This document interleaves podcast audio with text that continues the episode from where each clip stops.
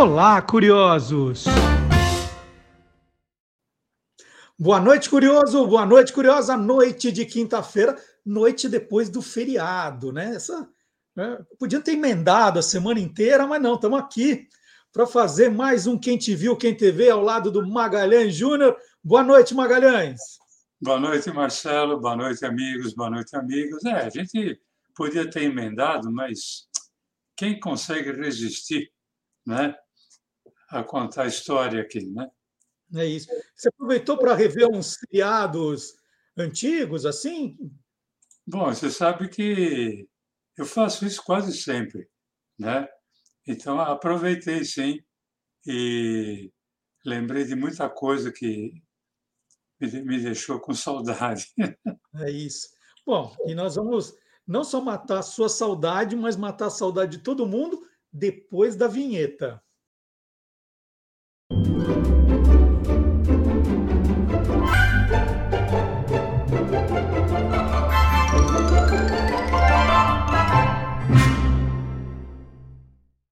Bom, e quem viu o Quem Te Viu Quem TV da semana passada já sabe qual será o tema do programa de hoje, porque o Maga já contou. Ele prometeu, agora tem que cumprir, ele prometeu falar de seriados ali dos anos 1960 que nós vimos aqui no Brasil é, em preto e branco, mas que já eram originalmente coloridos. É isso, Maga? É isso mesmo, Marcelo. E aí, aproveitando que lembrando, né, daquilo que você falou, que ontem foi feriado, né? Que é uma coisa muito importante. Ontem foi Dia da Criança. Isso. Isso tem alguma coisa que você tenha pensado?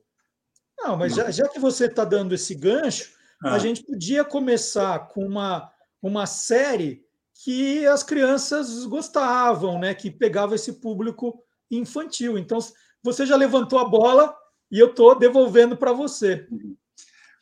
Olha, com essas características, uma coisa assim, infanto-juvenil, a primeira coisa que me vem na cabeça é a noviça voadora.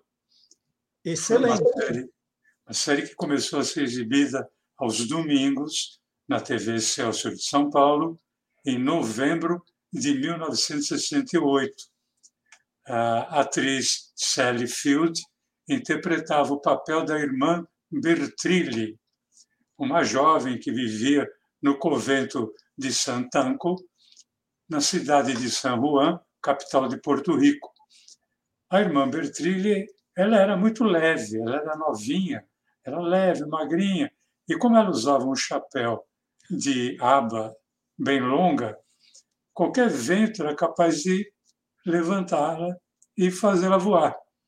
Então, muitos, é, muitas resenhas falam que ela tinha poder de voar. Não, ela não tinha poder de voar. Né? Ela voava porque o vento, quando o vento batia, acabava elevando a, a freirinha através do, do chapéu a irmã Bertrilli, cuja voz ficava por conta da atriz Aliomar de Matos, na, dobra, na dublagem brasileira. No convento de Santanco, a irmã Bertrilli tinha duas grandes amigas que sabiam das suas habilidades voadoras, vamos assim dizer. Uma era a irmã Sisto, que era dublada pela Dulcemar Vieira, e a outra era a irmã Jaqueline, que era dublada pela Júlia Teixeira. Aliás, quem narrava os episódios da série era sempre a irmã Jaqueline. Antes da chegada da irmã Bertelha ao convento, a irmã Sisto era encarregada de ir ao mercado de peixes e voltar com peixes. Mas agora que a irmã Bertelha foi escalada para acompanhá-la, ninguém sabe o que trará. Veja, lá está o Carlos. Ei, quem sabe se depois de terminarmos as compras ele nos dará uma carona até o convento? Até que seria bom uma carona. Não teríamos que andar três milhas por essas pulgas. Não, por essas plagas. Pulgas são aqueles bichinhos pequenininhos, pretinhos que ficam nos animais. Eu pensei que eram plagas. Bem, são pulgas. É que, é que são... É, realmente é muito complicado. Ô Maga, eu, eu assisti a Noviça Voadora, não foi na Excelsior, foi depois em alguma outra emissora, se não me engano, era aos sábados, perto da hora do almoço, mas aí eu não, eu não vou ter a precisão que você tem. É, mas se, eu não, se não me falha a memória, e aí eu sempre vou contar com a sua ajuda, lá no convento de Santanco, é, não eram só as duas amigas, né, a irmã Sisto e a irmã Jaqueline, que sabiam que a irmã, a noviça Bertrilli, né, a, a Field, voava, né? Não era, uma, não era um segredo assim, né? Não, lá, lá no convento de Santanco, a maioria das religiosas sabia disso. Principalmente a Madre Superiora, que, aliás, na série era chamada de Reverenda Madre, né? que era dublada pela Noeli Mendes, ela sabia que a irmã Bertrilli voava, mas era também a Reverenda Madre quem acabava freando as maluquices da irmã Bertrilli, porque ela era nova, ela era muito moleca, né? E a reverenda madre era quem quase sempre flagrava a futura freirinha numa situação, vamos dizer assim, meio complicada. Agora diga-me, que outras perguntas a reverenda madre fará? Oh, muitas outras. Como, por exemplo, pois se o seu motivo é o desejo de proporcionar alegria aos outros. Como poderá justificar sua decisão se ela causará tristeza aos entes queridos? Por favor, entenda, minha filha. Como Madre Superiora do convento de Santaco, tenho que esclarecer essas dúvidas. E se pareço fria e impassível a você, é só devido ao meu calor e brilho interior. Eu devo encarar isso como algum tipo de ensaio? É, é, sim, Reverenda Madre, e eu receio que eu tenha perdido a deixa. Com licença, com licença. Ô Maga, no programa da semana passada, né, a gente estava falando também de alguns seriados dessa época, e quando você citou Denis o Travesso, uma parte muito divertida ali, você lembrou que quem sofria nas mãos do Denis, né, das coisas que ele fazia, do que ele aprontava, era o vizinho, o senhor Wilson. Fazendo um paralelo com a noviça voadora, é, teve alguém que era vítima frequente aí também das maluquices, né, da irmã Bertrilli? Tinha. Vamos dizer que o Cristo da irmã Bertrilli era justamente o Carlos Ramiro, que era dublado pelo Marcelo Gastaldi, o mesmo que depois fez a voz do Chaves. O Carlos Ramiro era um tipo assim, playboy, mulherengo, dono de, dono de uma boate, mas ao mesmo tempo ele era benfeitor do convento. E a irmã Bertrilli sempre colocava o Carlos Ramiro em alguma fria, mas ela também era sempre com uma boa intenção. Por que está aborrecido? Irmã, toda noite eu lutei com a minha consciência. E finalmente decidi que não poderia lhe contar. Mas eu decidi também que deveria lhe dizer que não poderia lhe contar. Por isso, tudo o que eu posso lhe dizer é. Tenha cuidado. Do quê? Acabei de lhe dizer que eu não posso contar.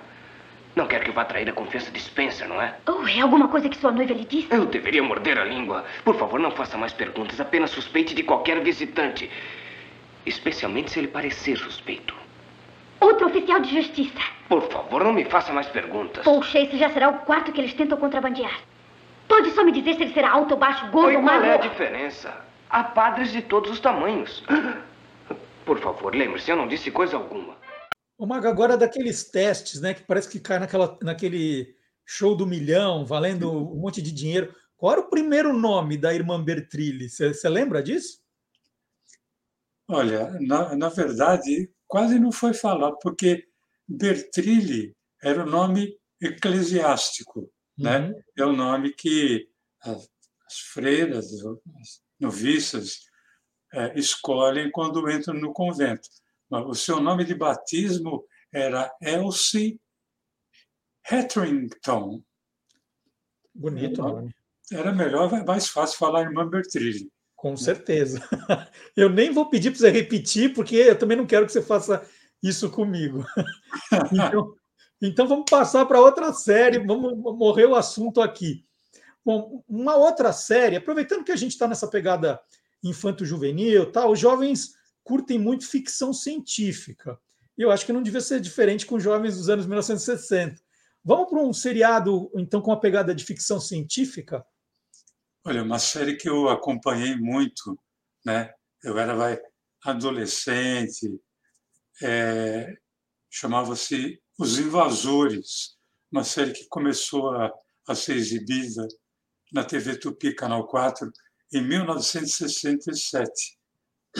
Essa série contava a história do arquiteto David Vincent e ele testemunhou sozinho a aterrissagem de um disco voador que vinha de um planeta que estava para ser destruído. E a partir daí, a maior preocupação do David Vincent é, passou a ser tentar fazer com que as pessoas acreditassem nele, né? acreditassem que alienígenas já estavam invadindo a Terra. E o interessante é que a abertura de cada episódio, na abertura de cada episódio, era feita essa lembrança, com o intuito de que o telespectador que já soubesse não esquecesse, e quem não sabia viesse saber do contexto da história. O Magui, a série Os Invasores já foi aquele sucesso retumbante, aquela coisa que quando você chegava no outro dia na, na escola já estava todo mundo comentando, só se falava nisso? Nada, não foi nada.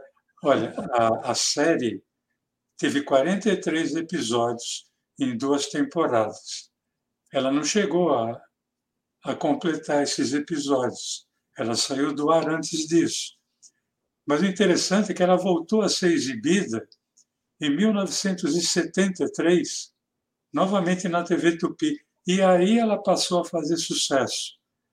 Possivelmente porque em 1973 já havia transmissão em cores no Brasil. Então a série pegou ali também pelo fato de você poder ver os episódios em cores. E vamos lá, uma, uma curiosidade, então, bem bacana dos invasores, porque eu, eu acho que é um seriado que rende coisas engraçadas, né? Bom, a, a série não mostrava os alienígenas como eles de fato eram, né? É, mostrava os alienígenas sempre já tendo tomado o corpo de algum ser humano. Então, o personagem David Vincent, e para aqueles que eventualmente ele tinha convencido que havia é, extraterrestres na, na Terra, é, nunca sabia quem é que estava perto, se era um, um ser humano ou um ser humano com um alienígena dentro. Mas tinha duas coisas que, na verdade, três, que davam indícios que aquele ser humano era um alienígena. Primeiro era a falta de pulsação. Segundo, a falta de emoção. Eu estou segurando um pouco o riso, porque para muitos desses alienígenas, havia a incapacidade de dobrar o dedo mindinho. Então, quando você viu o cara com o dedo mindinho reto, podia crer que era um alienígena. E uma, uma outra curiosidade, aí seria a quarta, era a forma como eles morriam. O corpo emitia uma luminosidade e simplesmente desaparecia junto com a roupa. Então não deixava vestígio nenhum, ficava até mais difícil para o coitado do David Vincent e os eventuais seguidores poderem provar que um alienígena tinha morrido. Ô Maga, eu vou, fazer, eu vou pegar um gancho meio besta, né? Mas você falou do personagem, o David Vincent, que estava sempre aí em guerra contra os, os invasores. Então, eu vou, eu, vou, eu vou, aproveitar esse gancho bobo que eu fiz, mas vamos falar de uma série de guerra, então. Tem, né? Também nessa pegada, assim, anos 60, É preto e branco, mas era colorida. Qual que tem? Olha, para mim, a mais famosa foi Combate. Né? Combate começou a ser exibida em 1965, TV Record, terça-feira, 21 e 15. Eu lembro que eu tinha educação física no dia seguinte. Eu fazia ginásio no Colégio Estadual de São Paulo e a educação física era muito cedo, era, se não me engano, seis da manhã. Então, minha, minha tia queria que eu fosse dormir cedo, mas imagina, né? Um episódio de combate para começar ali nove, nove, nove e pouco, eu não ia dormir, não. Eu ficava ali vendo combate que mostrava as ações né, na Segunda Guerra Mundial, em solo europeu.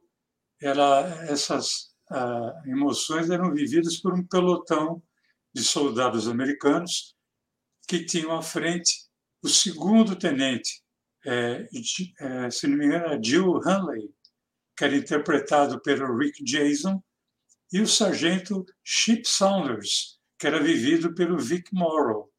Mas o astro da série mesmo era o sargento. O sargento Chip Saunders, o sujeito durão, que era dublado inclusive pelo ator Álvaro Aguiar.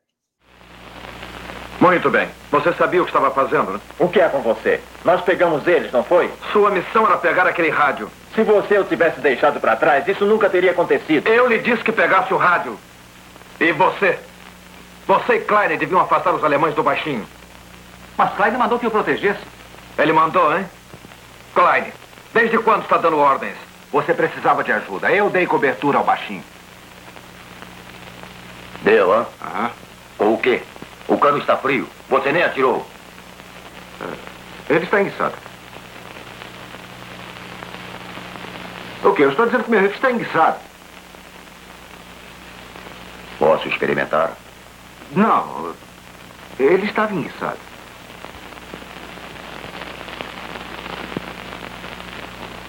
Entendam bem isso. Quando eu der uma ordem, obedeçam. Ou não sairão daqui com vida, entenderam?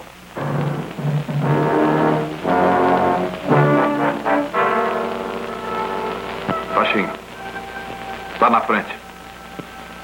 Vamos, andem.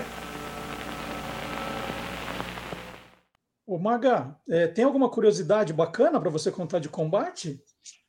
Tem, porque, olha, a gente fala que ah, ah, eram, a gente assistia em preto e branco séries que eram originalmente eh, filmadas em cores.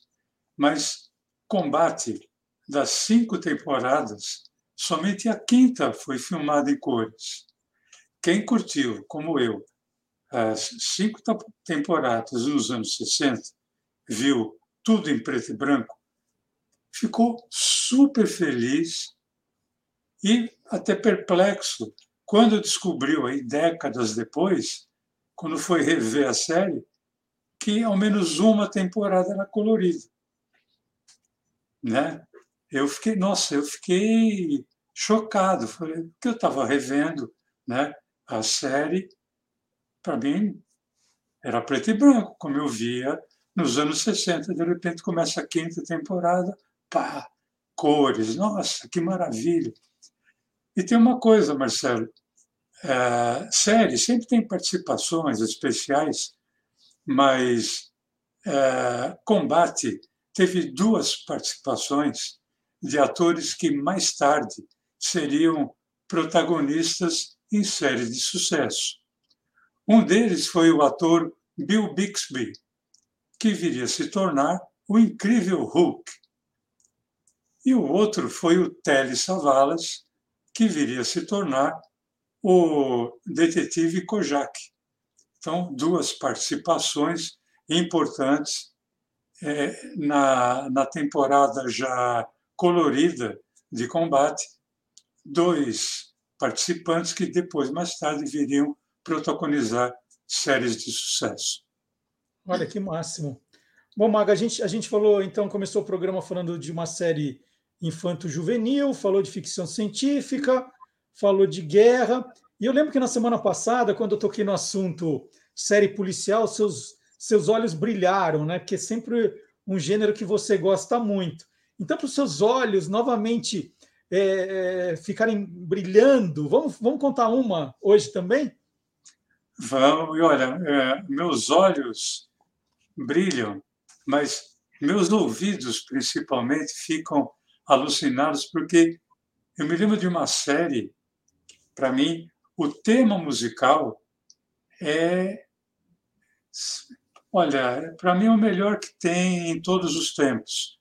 Até hoje é uma marca registrada, do Havaí 5.0. Sensacional. É,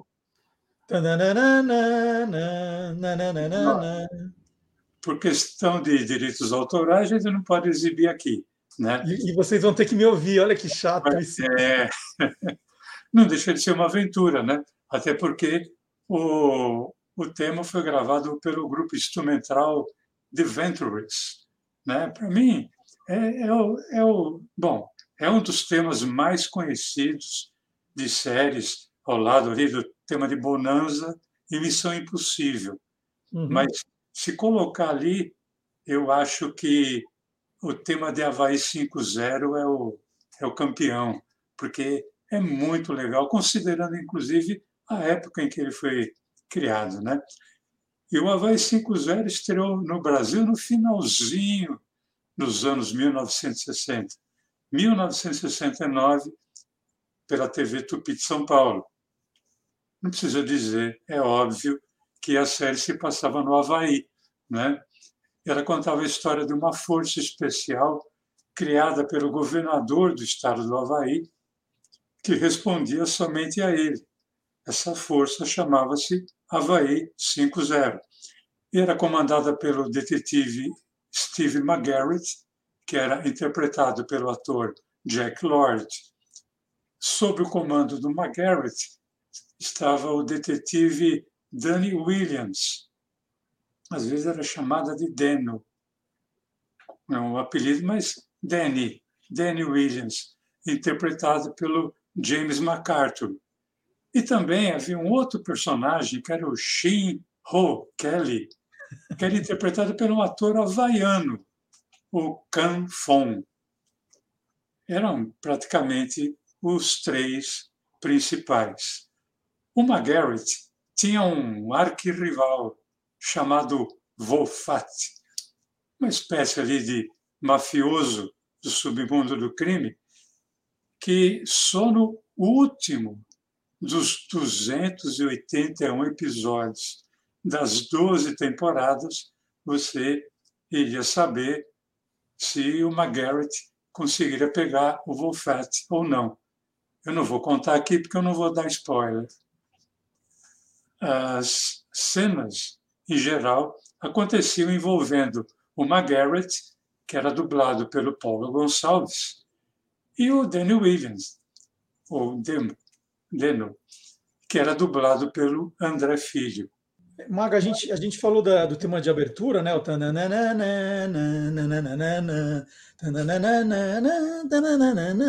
Além do tema de abertura, teve alguma outra coisa marcante em Havaí 5.0 é, que, que, vale a pena a gente, a gente registrar? Bom, ficou marcado a partir de hoje Marcelo fazendo o som de Havaí 5.0. Mas ah, eu cantando não é 5-0, é 0-0, né? Vai, 0,5. É, é, melhor, é. melhor. Olha, o, tem uma coisa que era recorrente, acontecia na maioria dos episódios. Quando se descobria o culpado, porque ou era um roubo, ou era um assassinato, eles estavam sempre atrás de um culpado. Quando esse culpado era descoberto é, no episódio, era comum o McGarrett, e parece que é só quando o McGarrett dizia para o Danny: Muito bem, Danny, prenda-o. Danny, fique onde está. Borges, está tudo terminado. Vamos, entregue-se. Não vamos feri-lo.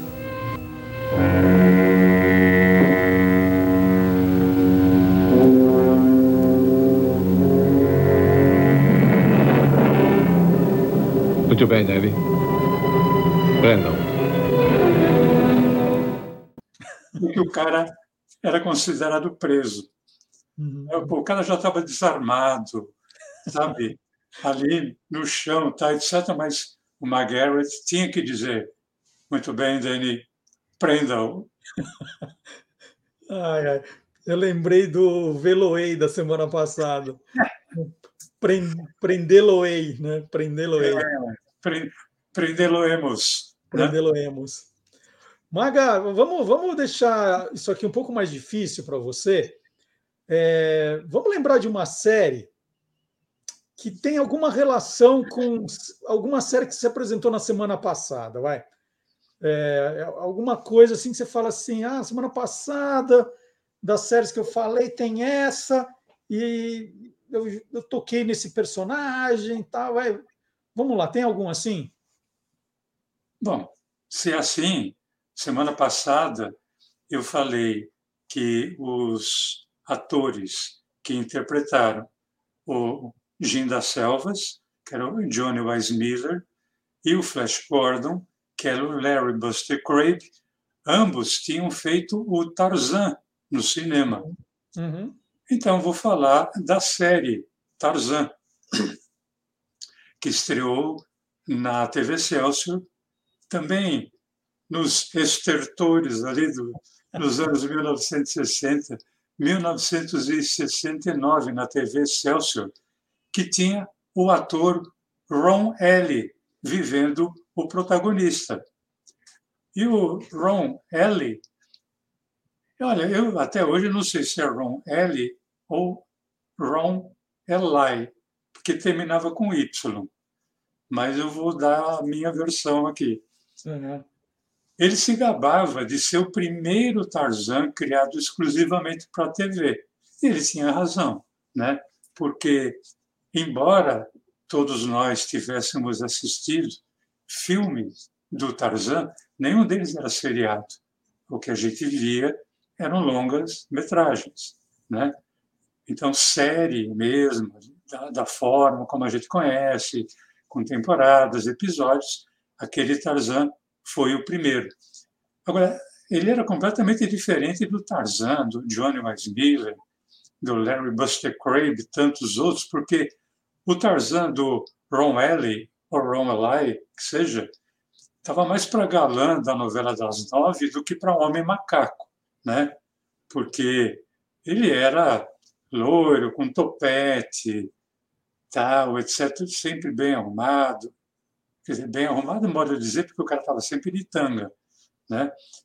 Mas nessa série colorida, o Tarzan também não tinha a companhia da Jane ou da Jane, né? Ele tinha a companhia de um garoto órfão chamado Jay e é claro a companhia de um chimpanzé, uma macaca chamada Chita. E, possivelmente, Marcelo, pelo fato de, desse Tarzan da televisão ser galã, a presença, presença feminina era muitas vezes é, a presença feminina que deveria ser da Jane era substituída por personagens femininos que, vamos dizer assim, invariavelmente se deixavam levar ali pelo charme do Tarzan porque não tinha nada daquela história de é, você, Jane, mim, Tarzan. Né? O cara é, não usava o Veloway na praia, encontrar o way na praia, mas ele usava um português legal. É, a escola da selva era boa, bons professores. Mas, então, continuando essa pegada, conta mais uma curiosidade do Tarzan que eu estou gostando, vai. Olha, eu acho que a maior curiosidade dessa série ficava pela abertura. A abertura do episódio era quase um episódio à parte, porque ela era muito longa. Mas, mas tinha um porquê, né? Porque ela relatava toda a história do Tarzan, toda, desde quando ele não era Tarzan ainda, tal, etc., o que aconteceu com ele, como é que ele voltou para a civilização, por que, que ele voltou para a selva, a sua relação com a selva e a sua relação com os animais. Ô, Mago, então, para a gente fechar esse programa, né, que está relembrando de séries ali dos anos 60, que no Brasil nós começamos vendo em preto e branco, mas que tinham sido já gravadas em cores. Vamos terminar com uma, e eu vou deixar para você fazer uma da. Assim, é, tema livre agora. tema livre, você pode escolher o que você quiser. Pode até repetir tema, se você quiser. É, olha, eu vou escolher uma série, Marcelo, que eu sei que é minha favorita, mas eu sei que é sua também, e eu sei que é favorita de vários amigos e amigas que nos acompanham no podcast semanalmente. É um ícone das séries características ali dos anos 1960, Viagem ao Fundo do Mar. Né? Viagem ao Fundo do Mar, eu tenho certeza que você acompanhou. Imagino que sim. Não, eu acompanhei, eu tenho, eu não sabia que você ia falar dela, eu tenho alguns DVDs aqui, e, e você falando agora, eu comecei a achar graça por dentro, porque eu não esqueço daquelas cenas em que o, submarino meio que colidia com alguém e eles faziam aqueles movimentos de estarem. Aquilo era muito engraçado. Vendo hoje, né? Do tipo, ó, oh, batemos! E todos meio coreografados, assim. Não, e, o máximo. E era engraçado que iam todos para o mesmo lugar e aí voltavam todos para cá. Não era uma coisa caótica. É. Aquilo era muito engraçado. Bom, olha, o Viagem ao Fundo do Mar é uma série que estreou no Brasil em 1965 pela TV Record, Canal 7, horário nobre, aos domingos. Né? Para ver a importância dessa série. Ela que foi criada pelo Irving Allen, o mesmo criador de Perdidos no Espaço, O Túnel do Tempo, Nossa. Terra de Gigantes. Matou. Esse cara, para mim, é, é o rei. É o rei. Não, esse cara era impressionante. E, e, tem um detalhe, Marcelo. A primeira temporada de Viagem ao Fundo do Mar, com 32 episódios, foi filmada em preto e branco. Agora, as outras três temporadas, que, que ao todo tiveram 78 episódios, aí sim foram é, feitas em cor. Bom, a série tinha como base um submarino atômico chamado Civil, que gente inocente como eu era. Eu também. Eu já sei que você vai falar e eu também. Mas, mas fala, fala. Eu imaginava que, bom, civil porque não é militar. Né? Exatamente. Ele escrevia C-I-V-I-L, né? É, C-I-V-I-L. Mas não era. Não, o dia que eu vi que era C, S-E-A. Viu? V-I-E-W. Nossa, eu fiquei chocado. Eu também. É uma coisa terrível. Mas o civil, não era o civil, é, o civil era comandado pelo almirante Nelson, que era interpretado pelo Richard Basehart, e pelo capitão Crane, que era interpretado pelo ator David Edson.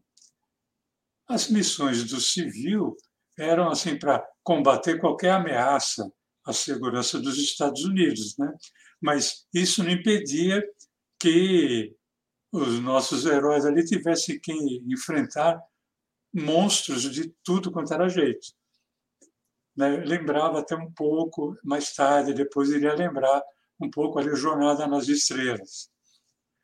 É, embora houvesse destaque em outros personagens da tripulação, o protagonismo da série Viagem ao Fundo do Mar ficava sempre a encargo do Almirante Nelson, que era dublado pelo Ronaldo Batista, e do Capitão Crane, que era dublado pelo Hélio Porto.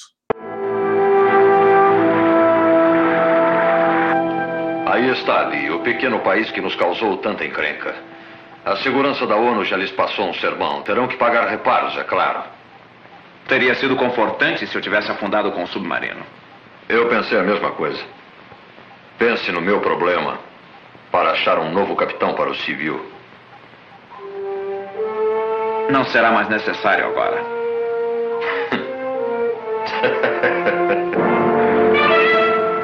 Ô, Mag, então, para dar aquela encerrada, assim, aquela. Pá, uma curiosidade sobre. Gente, eu, eu, eu não estou conseguindo parar de rir lembrando das cenas deles. Oh, batemos! E todo mundo no mesmo lado. Mas não, não é, é, para a gente fechar vezes, Você via o civil bater, você percebia que ele, vamos dizer assim, usar um termo, adernava né, por lado esquerdo. E na, quando cortava para dentro, você imaginava que eles estavam indo para o outro lado. Mas era engraçado que iam todos juntos, né? Não, não é, devia, devia, ter um coreógrafo agora, para cá, para é, cá, né? Meio que é, mostrando, né? Parece coreografia de axé music, né? Todo mundo para cá, todo mundo para lá.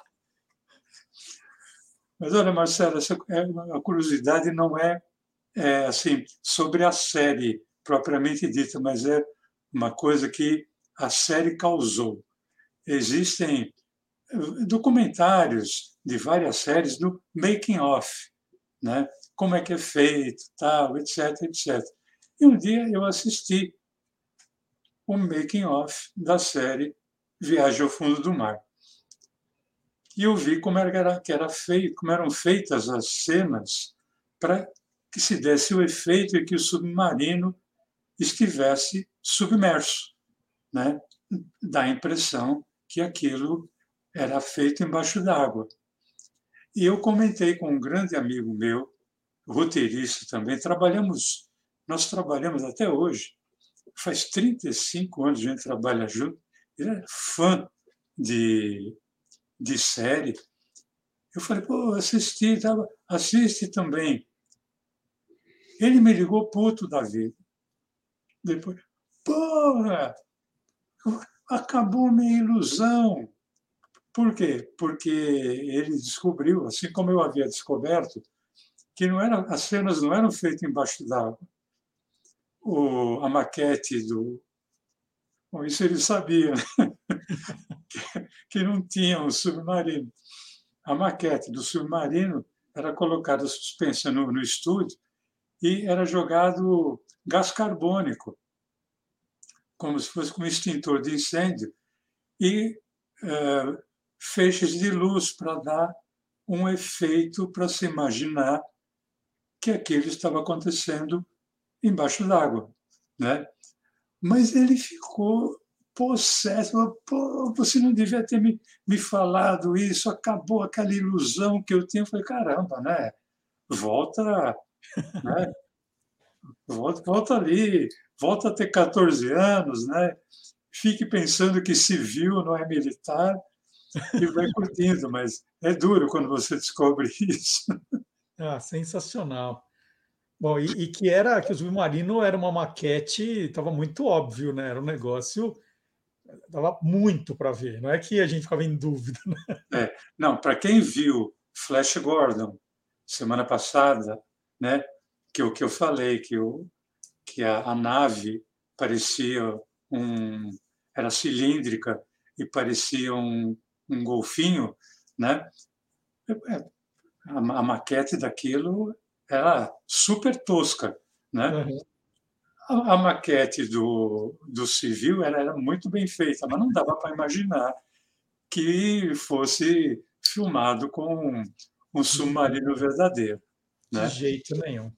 Agora, não, não ser debaixo d'água e me desculpe se dei spoiler para alguém, se acabei aí com a, com a infância de todo mundo, né? com aquela, aquela ilusão tal, mas só o fato da gente ter lembrado deles né, mexendo de um lado para o outro cada vez que o civil dava um tranco, já valeu. Muito legal. Então terminamos mais um Quem Te Viu, Quem TV, número 102. E você pode assistir a todos eles no canal do Guia dos Curiosos no YouTube ou no canal do Guia dos Curiosos no Spotify também. Então é um podcast com só áudio ou áudio e vídeo. Todo sábado tem um trecho do programa no Olá Curiosos que começa às 10 da manhã. E não vai embora sem deixar o seu joinha, né? Aqui na parte de baixo tem lá o dedinho para cima. Você deixa ainda, o seu joinha. Ainda bem que é o dedão, hein? Que se você se o seu dedinho tivesse espetado, eu já ia ficar preocupado e falar, pô, tem um alienígena entre nós aqui. Deve ter um monte, Maga. Deve ter um monte de alienígena nos acompanhando. Eu conheço a nossa turma. Então, deixe o seu comentário também se você está curtindo os programas do Magalhães. Ele também aceita sugestões. Se você tem alguma contribuição ao tema, deixe nos comentários, que é muito normal um pesquisador, por exemplo, que, que nos ache, né? Ele vai assistir ao programa e depois lê os comentários para ver se alguém tem alguma história complementar, né? se trouxe alguma informação. Então é importante que você deixe aqui nos comentários também. E na próxima quinta-feira estaremos de volta tal qual um seriado, né? Toda semana tem. Certo, Maga? Certo. E aí, só que a gente não faz a introdução como se fazia antigamente nos seriados. É. Né? Os nossos capítulos, e também a gente não fica se mexendo de um lado para o outro. É. Né? Tchau, Maga! Olha, Tchau, sacudir. Eu não sei o que está acontecendo aqui. Né? Sacudindo aqui. Tchau, até a semana que vem.